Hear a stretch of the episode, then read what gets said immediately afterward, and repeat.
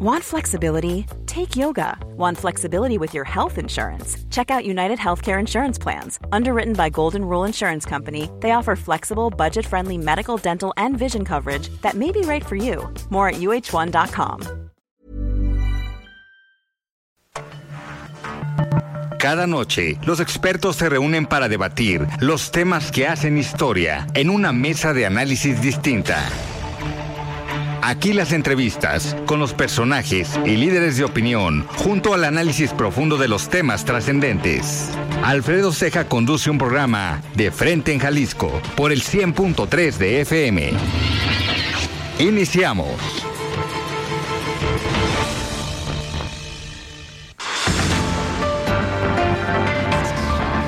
Hola, ¿qué tal? Muy buenas noches. Bienvenidos a una emisión más de De Frente en Jalisco, aquí en Heraldo Radio Jalisco. Son las 7 de la noche con un minuto, hoy jueves 25 de mayo, y quiero agradecer como todos los días en los controles técnicos a Antonio Luna, en la producción y redacción de este espacio a Ricardo Gómez y recordarles nuestro número de WhatsApp para que se comuniquen con nosotros, el 3330 1779 66. El día de hoy vamos a tener esta mesa de análisis de todos los jueves con Iván Arrazola y también vamos a platicar con Ricardo Barbosa, él es presidente de la Comisión Laboral de Coparmex a nivel nacional. También vamos a escuchar el comentario de Mario Ramos, él es exconsejero del Instituto Electoral y de Participación Ciudadana del Estado de Jalisco. Les recordamos que nos pueden escuchar en nuestra página de internet heraldodemexico.com.mx, ahí buscar el apartado radio y encontrarán la emisora de Heraldo Radio Guadalajara. También nos pueden escuchar a través de iHeartRadio en el 100.3 de FM. Y les recordamos nuestras redes sociales para que se comuniquen con nosotros también por esa vía. En Twitter me encuentran como arroba Alfredo y en Facebook me encuentran como Alfredo Ceja. Y también ya tenemos el podcast de De Frente en Jalisco, donde pueden escuchar esta y todas las entrevistas. Y ha sido un día con bastante, bastante información a nivel local y a nivel nacional. Y vamos a escuchar el resumen de lo que pasó el día de hoy en la zona metropolitana de Guadalajara, en el estado y también en nuestro país. Vamos al resumen. Los hechos que hicieron noticia de frente en Jalisco.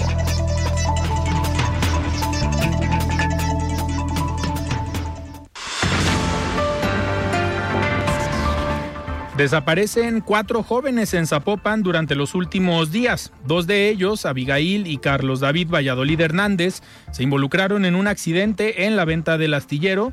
Desde entonces, su familia perdió el contacto. El incendio en el vertedero de Matatlán está controlado a un 90%, según reporta Protección Civil y Bomberos de Jalisco. Se mantiene la alerta atmosférica para Tonalá.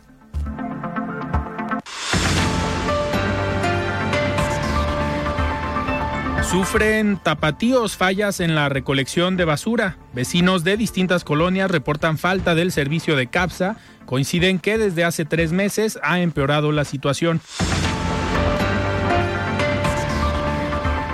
Retira la Asociación Civil Confío en México la invitación a la senadora Lili Telles para impartir una conferencia. La acusan de atentar contra la unidad de la coalición Va por México, por lo que perdieron el interés de escucharla.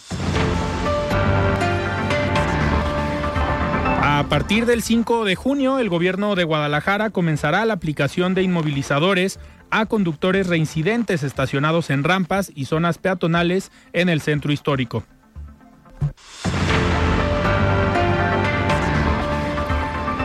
Y entrega el DIF Zapopan 316 mil pesos en aparatos auditivos y ortopédicos para personas con vulnerabilidad económica.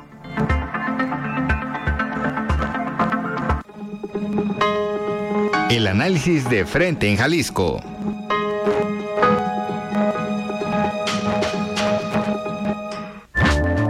Muy bien, son las 7 de la noche con casi 5 minutos y arrancamos esta mesa de análisis de los jueves con Iván Arrazola. Estimado Iván, ¿cómo estás? Buenas noches. Hola Alfredo, buenas noches. Muy bien, con una ciudad de Guadalajara eh, de fiesta, ¿no? Casi paralizada ahorita. Una hora más, eh, todos al, al partido. Vamos a salir de aquí rumbo a ver el partido en algún lugar. Así es, bueno, una final más para las Chivas, entonces eh, esperemos que la ciudad esté de fiesta el domingo. Vamos a ver cómo les va a las Chivas en contra de los Tigres, una final que ya los políticos están colgando, porque al final es una, una final con dos estados gobernados por MC. Ya empezaron ahí las apuestas, yo creo, entre el gobernador de Jalisco y el gobernador de Nuevo León. Seguramente el gobernador de Jalisco, el alcalde Pablo Lemus, sí publicó en sus redes que iba a ir a Nuevo León y pues que acá esperaban a Samuel García el domingo. Vamos a ver cómo se pone. Una final naranja. Así es. Y me da muchísimo gusto ya tener en la línea a Ricardo Barbos, él es presidente de la Comisión Laboral de Coparmex a nivel nacional. Estimado Ricardo, ¿cómo estás? Buenas noches. A tu auditorio. Muchísimas gracias Ricardo por aceptar este enlace. Pues hay varios temas de los cuales eh, platicar. Me gustaría iniciar hace algunas eh, semanas cuando se propuso esta, pues digamos, esta propuesta, eh, valga la redundancia, de disminuir las horas laborales en los trabajos, pues diciendo o argumentando que pues los mexicanos trabajábamos demasiado y que se podía trabajar menos, pues pareciera que el gobierno hizo esta propuesta sin consultar al sector empresarial. Digo, fueron fuertes los posicionamientos de algunos organismos empresariales al respecto, donde decían que pues eh, trabajando en conjunto se pueden lograr buenas cosas como lo hicieron eh, específicamente Coparmex cuando se dio el incremento al salario mínimo, que en conjunto construyeron eh, la propuesta, pero pareciera que hoy en este tema pues no fueron considerados los empresarios. ¿Cómo, cómo vieron el tema? ¿Cómo lo tomaron desde Coparmex? de manera sorpresiva y preocupante, efectivamente, como tú comentas, Coparmex ha estado en comunicación con la administración federal anterior y con la actual, dialogando sobre la dignificación y el aumento al salario mínimo para que sea de la manera eh, más acelerada posible, pero dentro de las capacidades de pago de las empresas. Es bien importante, Alfredo, comentar con tu auditorio que en México el 80% de las empresas formales son MIPIMES, es decir, tienen menos de 50 trabajadores. claro que existen los grandes conglomerados industriales, comerciales, las transnacionales, pero el, el esqueleto de, de quien genera el empleo y de quien paga los impuestos en el país son los empleadores formales, que el 80% representan ante, el, eh, ante, ante el IMSS y ante el SAT. Así como tú comentas que efectivamente fuimos juntos y seguimos juntos en el tema del salario mínimo, también fuimos juntos en el tema de las vacaciones. Coparmex desde el primer día dijo sí, vamos viendo la manera en que funcione. Respecto de la reducción de la jornada laboral, el único tema que nos consultaron fue la senadora Patricia Mercado, en la que siempre nos ha buscado para intercambiar puntos de vista y fuimos invitados a un conservatorio al Senado sobre el planteamiento de la reducción de la jornada laboral. Ahí Coparmex hizo el posicionamiento señalando que sí estamos de acuerdo en qué, más no en el cómo. En México tenemos una informalidad galopante y que sigue creciendo. Seis de cada diez personas económicamente activas en el país trabajan en la informalidad y representa prácticamente el 50% del Producto Interno Bruto. Por lo tanto, no podemos hablar de reducir la jornada de trabajo sin hacer frente a, combatir la informalidad y a generar mayor competitividad y productividad en las fuentes de trabajo. En la Cámara de Diputados nunca nos llamaron a ninguna consulta y quisieron dar un albazo de un día para otro de reducir, de hacer la reforma constitucional para reducir la jornada. Por eso los pronunciamientos, pronunciamientos en contra sobre la forma. En el fondo estamos de acuerdo y básicamente ya para concluir te comento que estaremos buscando a legisladores y a la misma Secretaría del Trabajo, a los funcionarios, para buscar el cómo sí, siguiendo por ejemplo el modelo de Chile. En Chile se tardaron cinco años, repito, cinco años estudiando de qué manera reducían la jornada para que no generara mayor informalidad, para que no generara inflación, para que los trabajadores realmente pudieran descansar los dos días a la semana y para que las empresas pudieran amortiguar o absorber paulatinamente el proceso. Una vez que se aprobó en Chile, la reforma es a cinco años, es decir, para bajar de 45 a 40 horas será una hora por año. Y aquí, en la Cámara de Diputados, lo quisieron hacer de un día para otro, bajándolo de 48 a 40 horas, sin consultar a los empleadores del país y las afectaciones sociales y económicas al respecto. Entonces, concluyo señalando que sí estamos de acuerdo, nomás nos tenemos que sentar a platicar para que esta reforma se le quiten los tintes demagógicos, oportunistas, populistas y electoreros. Que al final, Ricardo, como comentas, pues la mayoría de las empresas en nuestro país formales, estas que pagan impuestos, que están registradas ante el IMSS, pues más del 90% son micro, pequeñas y medianas. Y pues a esas son a las que eh, complicas mucho más cuando les dices hay que subir el salario mínimo, pero jalaron, digamos, eh, se adaptaron y pudieron trabajarlo en conjunto. En el tema de las vacaciones, pues también estas micro, pequeñas y medianas empresas, pues soportan eh, la parte económica al dar más vacaciones, obviamente pagadas. Y es en un transcurso de dos o tres años pues un golpe muy fuerte para estas empresas que a lo mejor pues hay o la mayoría a lo mejor viven al día, ¿no? Lo que ganan este mes es lo que tienen para pagar la nómina y a lo mejor para comprar algunos insumos para operar el siguiente mes. Si a esto le sumamos un incremento en la nómina sin haberse organizado, pues estaríamos en problemas muy serios, ¿no? De acuerdo, y te faltó añadir que estamos saliendo apenas del COVID, que las empresas están recuperando cuando no hubo un solo peso de incentivo del gobierno federal para la sobrevivencia de las empresas y que estamos por fin eh, eh, disminuyendo la inflación que el año pasado afectó de manera importante a todos los mexicanos, sean trabajadores, sean empleadores, sean independientes. Eh, por fin están bajando la inflación y el costo del dinero. Entonces, el, el panorama realista, no el panorama eh, eh, que quiere pintar la Cámara de Diputados, el panorama realista, invita al diálogo y a la serenidad y a buscar, te digo de nuevo, el cómo sí, sí estamos de acuerdo, pero es imposible que se decrete de un día para otro la disminución del 48 a 40 horas, porque esto generaría mayor informalidad mayor evasión de impuestos, cierre de empresas y al final del día los trabajadores no se verían necesariamente beneficiados con el descanso de dos días que estamos totalmente de acuerdo de ellos. Un último dato te comento que aproximadamente el 35% de los trabajadores afiliados al Seguro Social, es decir, en la formalidad, ya tienen una jornada de 40 horas. Entonces, sí se puede, pero haciéndolo de manera inteligente. Claro. Ricardo, está con nosotros aquí Iván Arrazola, que nos acompaña todos los jueves en el análisis. Voy a pasarle el micrófono, tiene ahí una pregunta. Con mucho gusto.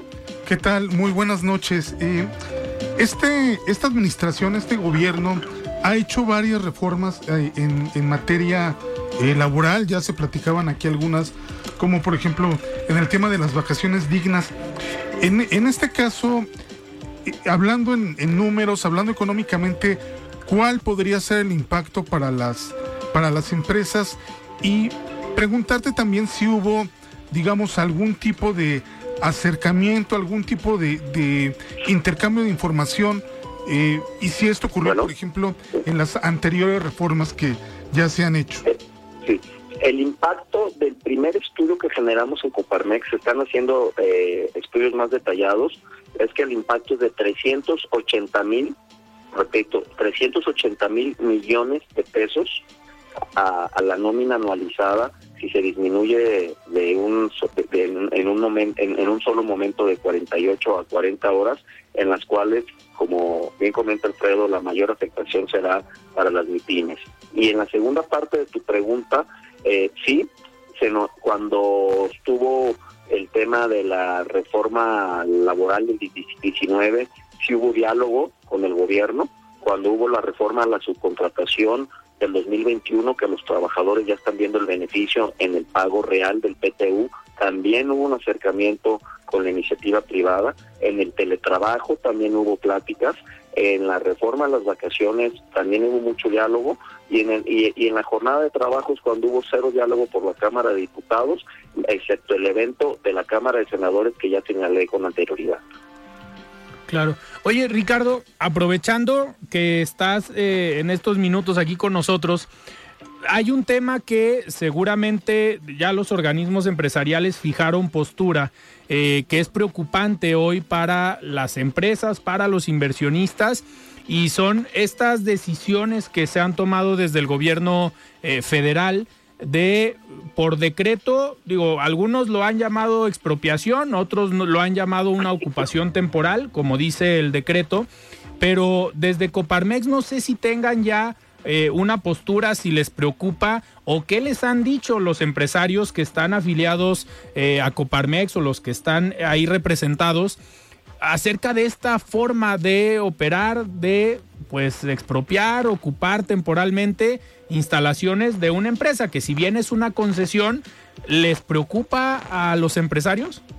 Sí, en demasía. De hecho, Coparmex generó un posicionamiento a nivel nacional el, el sábado en los que a grosso modo, te lo comento, para es un documento de tres o cuatro hojas, es que lo que se pide es respeto al Estado de Derecho en el área de los negocios, en el área de las finanzas, en el área eh, laboral, en el área, en este tipo de la de la apropiación temporal, que fue el término que utilizó en el, en el, en el gobierno. Entonces, básicamente se hace un llamado al respeto al Estado de Derecho y el respeto a la división de poderes entre el Poder Judicial, Ejecutivo y Legislativo. Con estas dos frases te puedo resumir el posicionamiento de Coparmex que invita a que el gobierno sea el primero que observe el respeto al Estado de Derecho. Totalmente, digo, pues vamos a seguir muy al pendiente de estas, pues, de estas posturas por parte del gobierno, la toma de decisiones, pero sobre todo eh, reconocer y lo hemos hecho siempre, digo, aquí eh, Raúl, el presidente de Coparmex Jalisco, tiene un comentario cada semana, todos los, todos los viernes, donde pues se da la voz a los organismos empresariales y reconociendo que Coparmex ha sido, yo creo, a nivel nacional el único organismo empresarial que se ha animado a levantar la voz fuerte en temas en varios temas, desde la defensa del INE eh, hasta el tema del INAI, la transparencia, la rendición de cuentas, el combate a la corrupción. Eso creo que hay que reconocerle siempre a Coparmex que en los temas públicos, en los temas importantes, pues es el organismo empresarial que no se queda callado y fija un posicionamiento siempre, siempre firme. Así es, Alfredo, y bueno, yo eh, eh, tengo eh, el honor de presidir la Comisión Laboral de Coparmex y llevamos eh, ejerciendo esa postura de respeto, pero también de inconformarnos por más de 90 años y en la, en, la trinchera que a mí me toca en el tema laboral, yo vuelvo a invitar y emplazar a la Secretaría del Trabajo y al Congreso a un diálogo real con números fríos, vuelvo a insistir, para buscar el, el, el cómo sí pero que beneficia a todos, tanto a los trabajadores, pero que también tenga un, periodo de amortiguamiento a los empleadores. Perfecto. Muy bien, Ricardo, pues yo te agradezco que hayas tomado esta llamada para platicarnos, pues cómo ven estas decisiones, estas propuestas y sobre todo siempre abrir el micrófono para conocer la postura de Coparmex. Muchísimas gracias. Muchísimas gracias a ustedes, que tengan buenas noches. Hasta luego. Muy bien, muchísimas gracias, muy buenas noches. Platicamos con Ricardo Barbosa, el presidente de la Comisión Laboral de Coparmex a nivel nacional. Iván, pues como ves, igual vamos arrancando con este tema de eh, Grupo México, del decreto que desde la semana eh, pasada pues llamó la atención, pero que pues hemos visto los posicionamientos de los organismos empresariales pero sobre todo el mensaje, a ver, tú eres un experto en temas internacionales, pues el, el, mensaje y la imagen que se manda al exterior a, los inversionistas extranjeros es preocupante.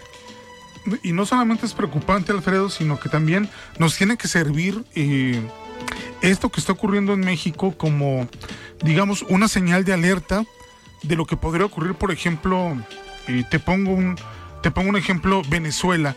Venezuela y sabemos la, la crisis política que está pasando y lo sabemos por la cantidad de venezolanos y venezolanas que han tenido que abandonar su país. ¿Y dónde empezó la tragedia de Venezuela? Precisamente en una política eh, de, de corte, pues como se le conoce coloquialmente, populista, de una gran cantidad de nacionalizaciones, ¿no? Se empezaron a nacionalizar diferentes industrias, inclusive el gobierno mandó a cerrar canales de televisión porque no le gustaba la crítica que le hacían en su momento Hugo Chávez. Entonces llegó un momento en que el gobierno se empezó eh, prácticamente a apropiar de todo y cuando suceden cosas como por ejemplo lo que estamos viendo hoy en día en México, pues nos tenemos que preguntar en primer lugar ¿Dónde está el Estado de Derecho? Porque el presidente nos quiere vender una versión como si esto, este tema se tratara de una cuestión de que está haciendo justicia, que está luchando contra los poderosos. Pero bueno, si lo quiere hacer, pues esta no es la manera, ¿no? Evidentemente, aquí hay una situación y que es una situación que es la, la más preocupante de todas. Dice el gobierno que esto es una ocupación temporal, ¿no? Esto para nuestros radioescuchas, imagínense que, no sé, ustedes tienen un terreno y un día de buenas a primeras el gobierno llega y les dice, este terreno lo voy a utilizar porque por aquí va a pasar la vía de un tren. Entonces, pues lo que ese ciudadano esperaría, pues, oye, indemnízame, dame algún tipo de garantía cuando lo vas a, a desocupar, porque pues vivimos en un estado de derecho, pues tenemos una, una serie de, de, derechos. Evidentemente aquí lo que está pasando con Germán Larrea, que podrá ser un personaje muy polémico, pero tiene la concesión precisamente de, esta, de esta vía, de esta ruta de 120 kilómetros, tiene esta concesión que el gobierno fue el que se la, el que se la dio. Y entonces, pues bueno, dice Germán Larrea, ok, quieren terminar con este contrato, pues denme los 9.500 millones de pesos que vale. Y el gobierno, pues lo que le dice es, bueno, los quieres, no los vas a tener. Llega y por la fuerza toma estas instalaciones y le dice al empresario, vamos a negociar de otra manera. Yo estoy dispuesto a ampliarte las concesiones que ya tienes o revisar las que en este momento este, están a punto de vencerse y llegar a algún tipo de negociación. Eso no es negociación. Estamos hablando ya de una extorsión, ¿no? Abiertamente, donde el gobierno presiona a un empresario y le dice, a ver, tú vas a jugar de acuerdo a mis reglas. Aquí no hay este, no hay, vamos a decirlo así, no nos vamos a pegar a las reglas, a las leyes, vas a hacer lo que yo te diga. Dice el gobierno, dice el presidente López Obrador, yo no voy a pagar esa cantidad. Ya después podremos entrar a otro tema, Alfredo, y es, dice el gobierno que no le quiere pagar esta cantidad a Germán Larrea, pero quiere comprar eh, Citigroup, ¿no?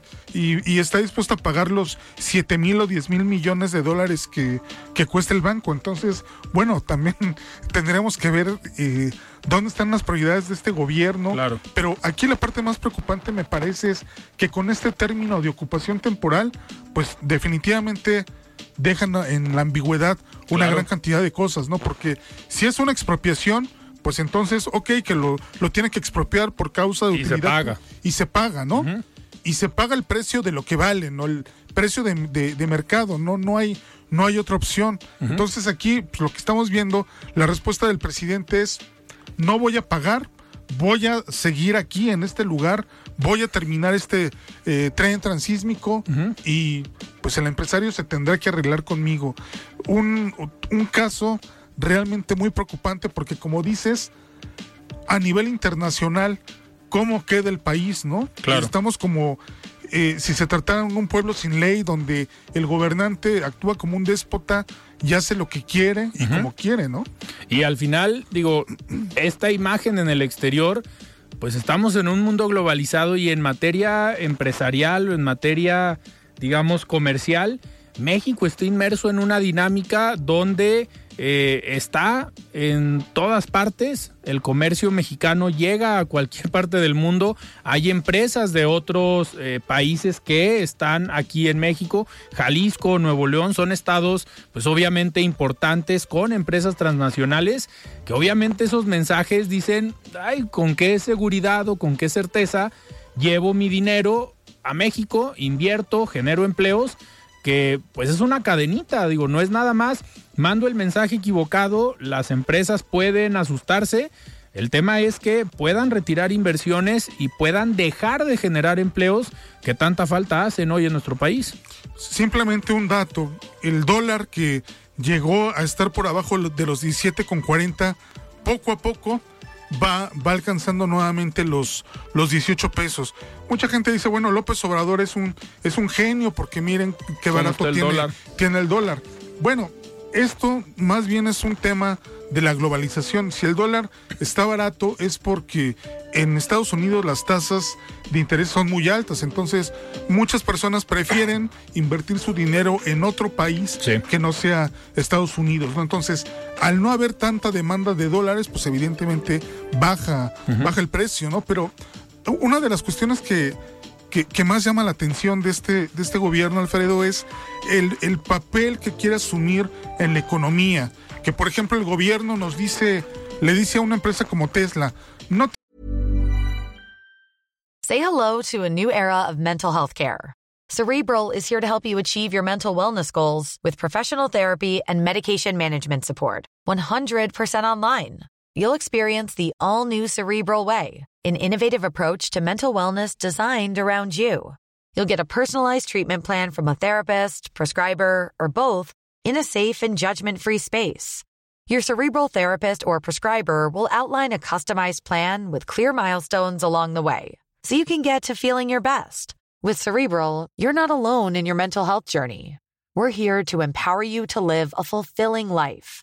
So take that first step towards a brighter future and sign up today at cerebral.com slash podcast and use code ACasts to get 15% off your first month. Offer only valid on monthly plans. Other exclusions may apply. Offer ends July 31st, 2024. See site for details. Hey, I'm Ryan Reynolds. At Mint Mobile, we like to do the opposite of what Big Wireless does. They charge you a lot we charge you a little. So naturally, when they announced they'd be raising their prices due to inflation, we decided to deflate our prices due to not hating you. That's right. We're cutting the price of Mint Unlimited from $30 a month to just $15 a month. Give it a try at mintmobile.com slash switch. $45 upfront for three months plus taxes and fees. Promote for new customers for limited time. Unlimited more than 40 gigabytes per month. Slows. Full terms at mintmobile.com. Te vas a instalar en Nuevo León.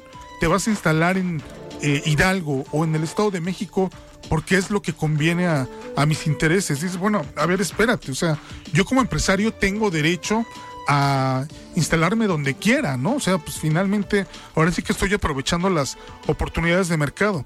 Pero también hay otra cuestión muy preocupante y es el papel del gobierno como administrador. Sí. ¿Qué ocurre, por ejemplo, con Pemex? Por ponerte un ejemplo. El año pasado Pemex perdió cerca de 170 mil millones de pesos. ¿Eso ser un buen administrador? Me parece que no. CFE. CFE, por ejemplo, el aeropuerto, el Felipe Ángeles, todos los días pierde 4 millones de pesos simplemente por operar. Imagínate la cantidad de dinero que tenemos que pagar. La refinería, que todavía no refina ningún barril. Según esto, el primero de junio o julio iba ya a estar dando barriles. Vamos a darle el beneficio de la duda, pero ha costado tres veces el valor que se tenía esperado. Entonces, realmente, ¿para qué quiere este gobierno concentrar, nacionalizar, atraer más industrias? Ya hemos llegado al colmo que, por ejemplo, el ejército quiere crear su propia línea de, aviones, ¿no? Entonces, lo, que estamos hablando es, ¿realmente eh, al, gobierno le conviene, le interesa administrar, le interesa apropiarse de todo esto cuando el país tiene necesidades, por ejemplo, en materia de abasto de medicinas o, por ejemplo, en materia de rehabilitar muchas escuelas que están en muy malas condiciones, realmente tendrían que ser otra de las prioridades de este gobierno, pero evidentemente sus intereses sabemos que están en otro lado. Totalmente. Iván, tenemos que ir a un corte, pero ahorita regresamos. Vamos a seguir platicando sobre este y otros temas. Estamos en esta mesa de los, de los jueves, perdón, ya es jueves, con Iván Arrazola. Vamos a un corte y regresamos.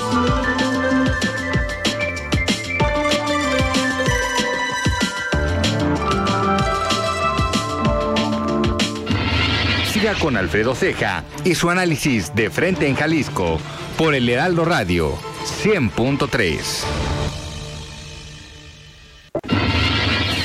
Mesa de análisis de frente en Jalisco con Alfredo Ceja. Continuamos. Muy bien, estamos de regreso aquí en De Frente en Jalisco. Son las 7 de la noche con 32 minutos y ya tenemos en la línea para escuchar el comentario de Mario Ramos. Él es ex consejero del Instituto Electoral y de Participación Ciudadana del Estado de Jalisco. Estimado Mario, ¿cómo estás? Buenas noches. Buenas noches, Alfredo. Un saludo a ti y a todo el auditorio del Heraldo. Muchas gracias. Pues bien, Alfredo, como tú sabes, el auditorio también, eh, hay dos procesos electorales en curso. Sí, eh, habrá elecciones el próximo 4 de junio en Coahuila y en el Estado de México, ¿no? Recordemos que estas campañas iniciaron desde abril en ambos estados y concluyen el último día de este mes de mayo. Bueno, Coahuila, ustedes saben, es una entidad hacia el norte del país, tiene un padrón electoral de poco más de 2 millones 300 mil habitantes. Actualmente lo gobierna el PRI partido que históricamente lo ha gobernado. Ahí no ha habido alternancia, no lo ha gobernado otro partido y también este eh, observamos que la competencia eh, que parecía reñida parece que según las encuestas se está perfilando con una preferencia para la coalición del PRI. Actualmente el candidato de Morena, Armando Guariana, es, un, senador con licencia, empresario minero, y por la coalición de PAN PRI PRD la encabeza Manolo Jiménez, quien fue secretario de Inclusión y Desarrollo Social del Estado en el gobierno actual. Y fue presidente de Saltillo en 2019 y 2021. La mayoría de las encuestas, Alfredo, apuntan que la alianza PAN-PRI-PRD cuenta con una ventaja considerable frente a Morena. Por ejemplo, el caso de la encuestadora Mitowski eh, reportó que esta coalición tiene 41% de preferencia electoral hacia, eh, con su candidato Manolo Jiménez y de 28.6% hacia el candidato Moreno, una diferencia amplia. En el caso del Estado de México también es importante señalar que es un estado que siempre ha sido gobernado por el PRI, pero aquí la situación que señalan las encuestas es distinta. Y también hay que decir que el Estado de México es uno de los padrones más grandes de la República, son más de 12 millones 600 mil electores en este estado. El, PRI ha sido este, ahí una cuna de grandes eh, y, priistas, y ha habido grupos políticos que han incidido en la vida política nacional, pero hoy las encuestas apuntan que Delfina Gómez, la candidata morena, podría vencer a Alejandra del Moral de la coalición Va por México, ahí es PRI, PAN, PRD también.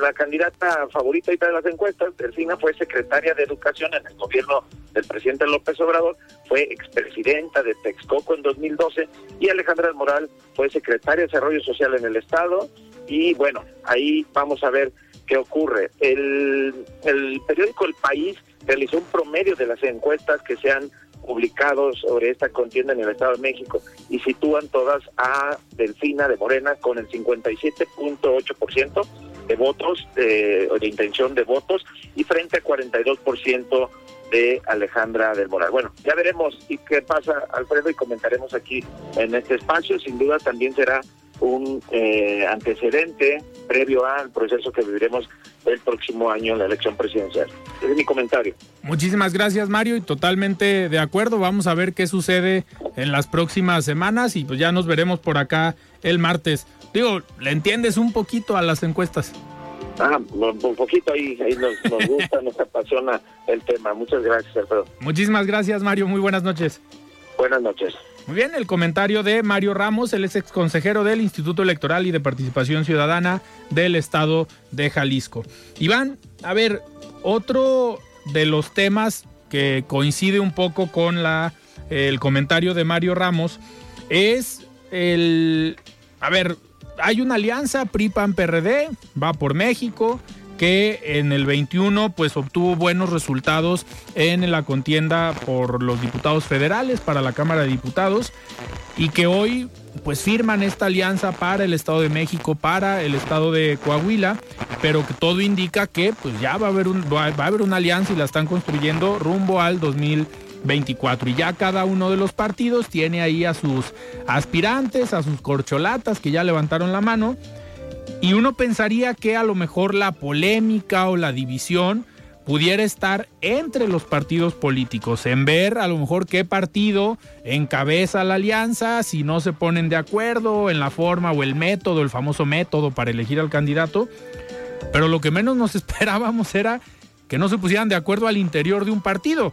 Digo, ya sabemos que había problemas en el PRI interno, no tanto por los candidatos, sino el grupo de Miguel Ángel Osorio Chong y Claudia Ruiz Macié contra el grupo de Alejandro Moreno, pero no tanto por ver quién iba a encabezar la candidatura eh, por parte del PRI. Pero el PAN nos sorprende ahora con esta, digamos, esta postura de Marco Cortés de anunciar que el candidato presidencial o el candidato del PAN pues podía ser elegido a partir de recabar firmas. Esto obviamente pues, a Santiago Krill, que es un panista de toda la vida, que lleva años al interior del PAN trabajando, pues le conviene. Pero ya salió Lili Telles, la senadora que en su momento ganó por Morena, que se pelea con Morena. Yo hoy pongo en duda un poco, a lo mejor si está peleada con Morena, eh, pues ya brincó y dijo, pues no cuestionó tanto el método sino cuestionó que cómo le iba a hacer Santiago Krill para juntar las firmas y pues si le iba a salir muy caro. A ver, ¿te llama la atención esta división al interior del PAN entre, entre Lili Telles, que fue la que empieza a atacar a Santiago Krill? Sí, mira, llama la atención, me parece, por dos razones. La primera es que la oposición, digamos que ya va tarde, me parece, respecto al posicionamiento de los posibles candidatos a, la, presidencia de la, de la República. Entonces, ya también hay cierto sentido de urgencia para tratar de eh, dar alguna certeza de lo que va a suceder después de la elección del Estado de México, que es, pues, todo el mundo está esperando este, eh, este proceso para pues comenzar ya con lo, que son sus, sus, métodos, van a aplicar encuestas. Pero por otro lado, no sé si Marco Cortés eh, no platicó de manera previa con los con los aspirantes. Con los aspirantes, como para explicarles un poco cuál es el sentido de lo que de lo que se busca, con ya, que ya platicaremos, me parece que son requisitos, vaya que son algo... Sí, a ver, no cualquiera tiene las firmas. A ver, pues vamos entrándole. Estaría 40% acomodadito. Lo cual, pues, este, no es sencillo para todas las, bueno, no sé cómo llamarlo, porque estas no son propiamente corcholatas, son este, pues... Taparroscas. Taparroscas, Algo, algo así. Tienen que tener por lo menos 15% de intención de voto y deben de recolectar un millón de firmas. Sí. Que como muchas veces dicen que el diablo está en los detalles. Entonces, dos cosas.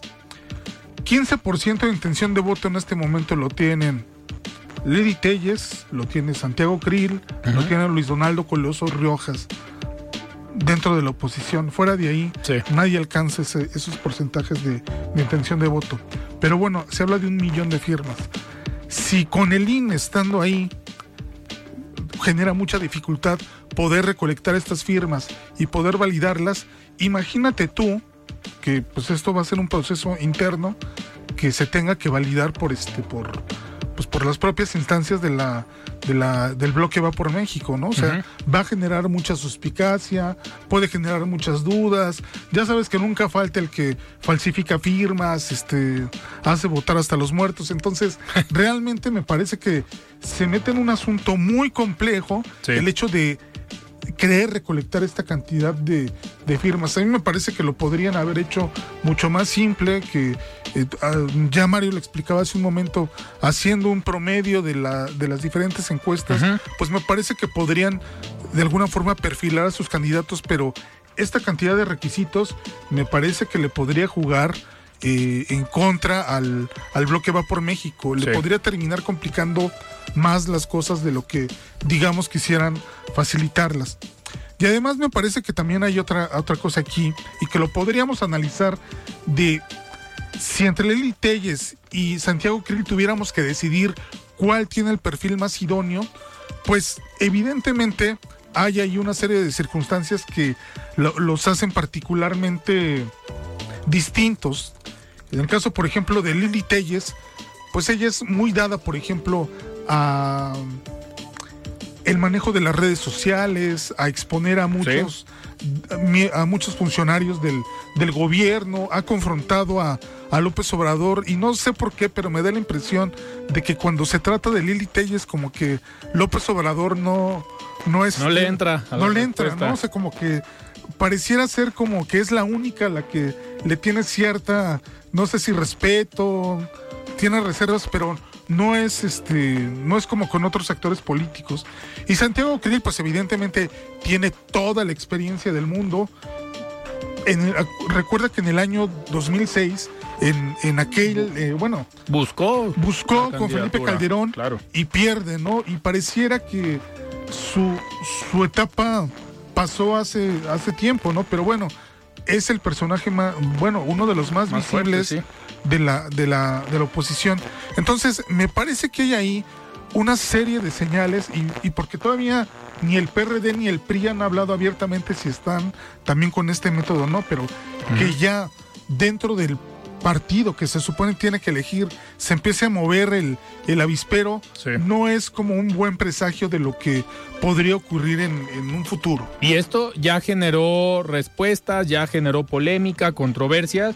Ahorita yo lo decía en el resumen, hoy la agrupación político nacional Confío en México que ha traído a varios de los aspirantes, de los que han levantado la mano por la presidencia, principalmente de la oposición. Hay que recordar que estuvo en su momento Ricardo Monreal, pero han venido eh, Gustavo de Hoyos, eh, Santiago Krill, ha venido Alejandro Moreno, diferentes personajes a platicar sobre la visión de la Alianza Va por México, la visión de la oposición y de cómo están viendo al país. Precisamente hoy la agrupación hizo un posicionamiento al respecto. Se tenía eh, una invitación ya hecha a Lili Telles para que viniera a platicar con esta agrupación y hoy en una rueda de prensa Salvador Cosío, el presidente de Confío en México, pues da unas declaraciones sobre pues desinvitar a Lili Telles por la misma eh, polémica que se ha generado y por la, eh, digamos, por ir en contra a la unidad de lo que pregona la Alianza Va por México. Si quieren, tenemos eh, el comentario o el, la, lo que dijo Salvador Cosío Gaona el día de hoy. Vamos a escucharlo. Entonces, pues entonces no tiene capacidad para forjar la unidad, la integración, no solo al seno de quienes son sus correligionarios, sino el resto de, de quienes otros partidos distintos que dejan de lado ideologías contrastantes, el PRD y el PAN que están en los extremos para forjar una coalición privilegiando lo, indispensable, que es la unidad en torno a un concepto. Entonces, aspectos como el que planteas pues pueden ser respetables, pero no al ir en contra de la unidad de lo que debe ser la base de una coalición. Eso es lo que estamos planteando. Entonces, pues no, no nos interesa. A ver, Iván, pues se supone que una alianza pues va basada en la unidad. ¿Coincides con lo que dice Salvador Cosío?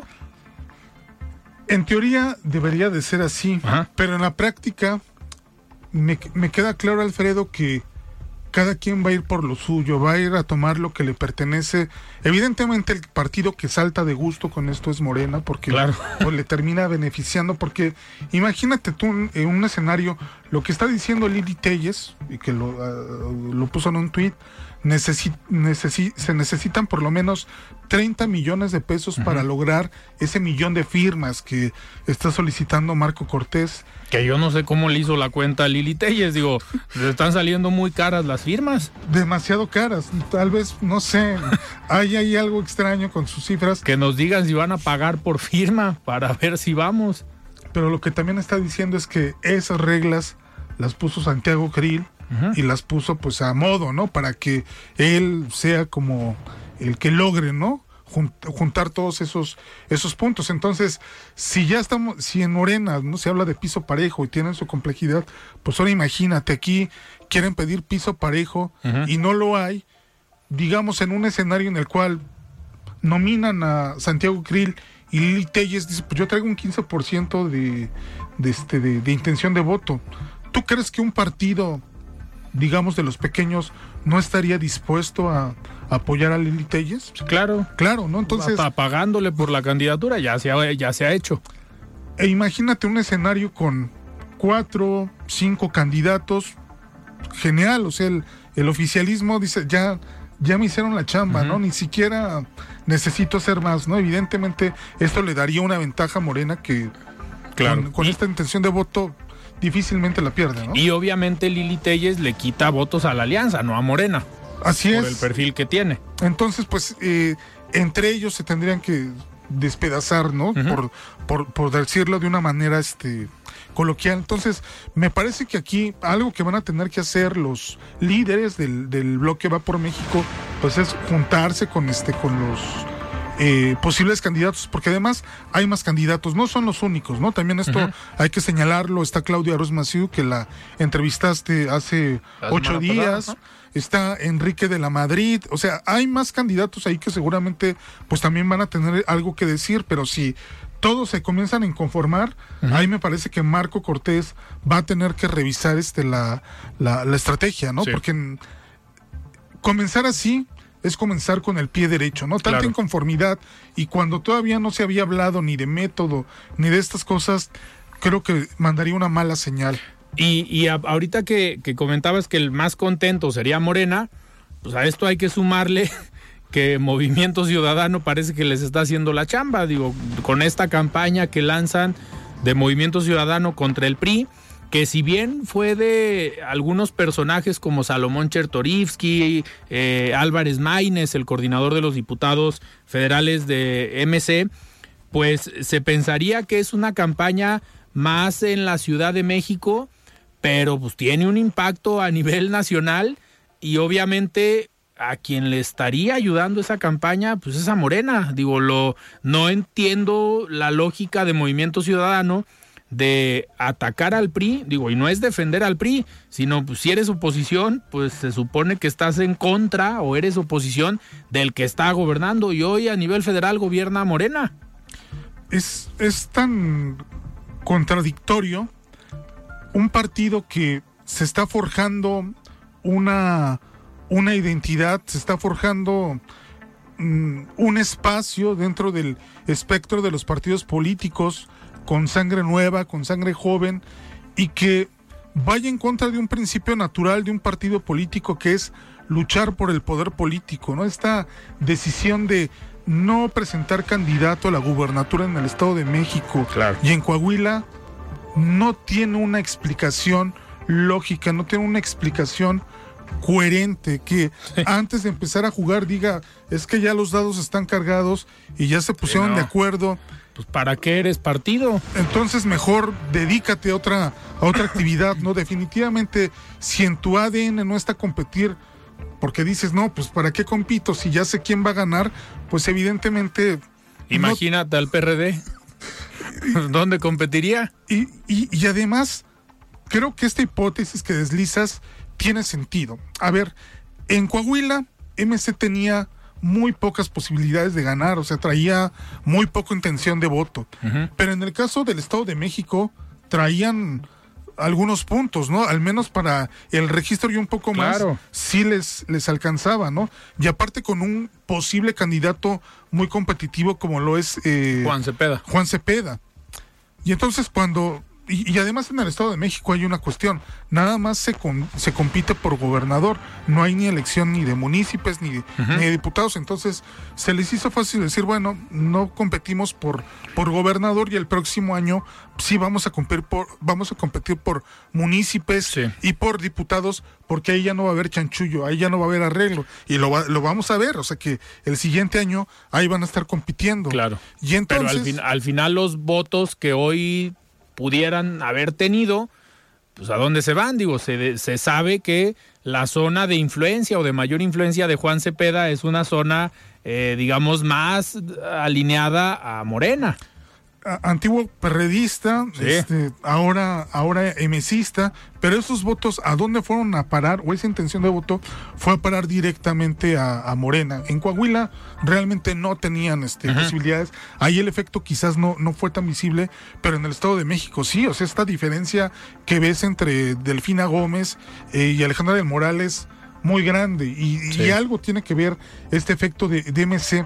Entonces, de ahí estos ataques, por ejemplo, Chertorivsky, que le bajan este... El spot. El spot, la comisión de quejas del INE que dicen, bueno, a ver, ¿tú por qué dices que hay un partido que hace fraude? ¿Por qué hablas de que hay dos partidos de que ya se, que se pusieron de acuerdo?